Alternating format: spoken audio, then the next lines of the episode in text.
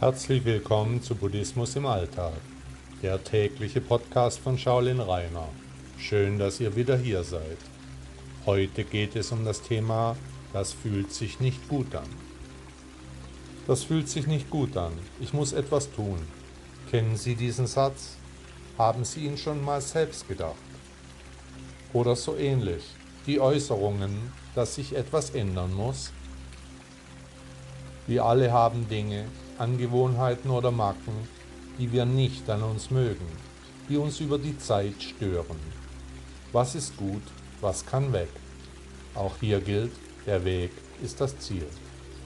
Buddha sagte einmal, es gibt auf Erden kein größeres Glück, als in Frieden zu leben. Herzlichen Dank, dass Sie Buddhismus im Alltag gehört haben. Bis morgen.